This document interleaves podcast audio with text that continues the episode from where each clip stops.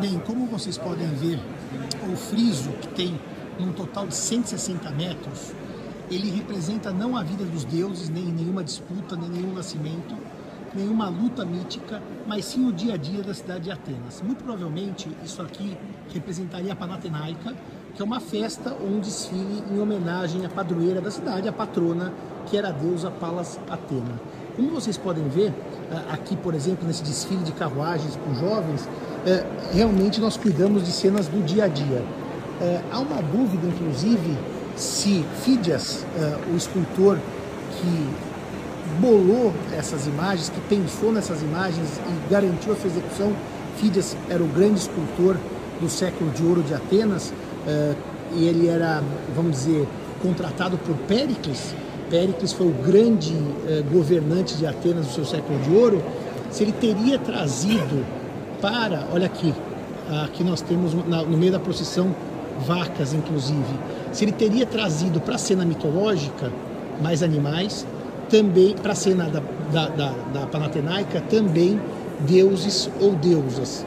Então, aqui no British, eles informam que havia dúvida, havia dúvida se a imagem dos deuses ou das deusas estaria aqui é, no, no, representada no friso também, tá certo?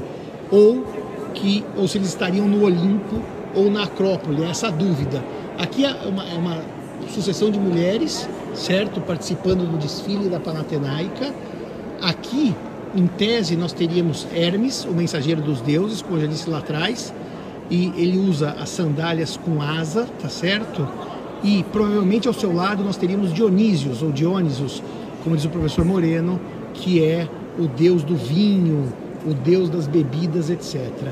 Aqui, provavelmente, nós teríamos Deméter, a mãe de Perséfone, ou seja, a deusa esposa de a, a, a Perséfone, esposa de Hades, do mundo dos mortos, uh, e ela estaria aqui ladeando a sua mãe, a sua mãe uh, Deméter. Bom, aqui então provavelmente nós teríamos Zeus, o rei dos deuses, o pai dos deuses, rei é pesado, ladeado pela sua esposa Hera, ou seja, o casal real, tá certo? É, inclusive Hera é a, rainha, é, a, é a, deusa também dos casamentos. E aqui então nós teríamos a participação dos deuses na Panatenaica. Mas isso é, não é uma certeza. Eventualmente aqui no friso nós só teríamos participação de figuras humanas e não de figuras divinas. Aqui, então, uh, haveria a representação da própria deusa Atena, que está olhando na direção da sua procissão, ladeada por Efaístos ou Hefestos, tá?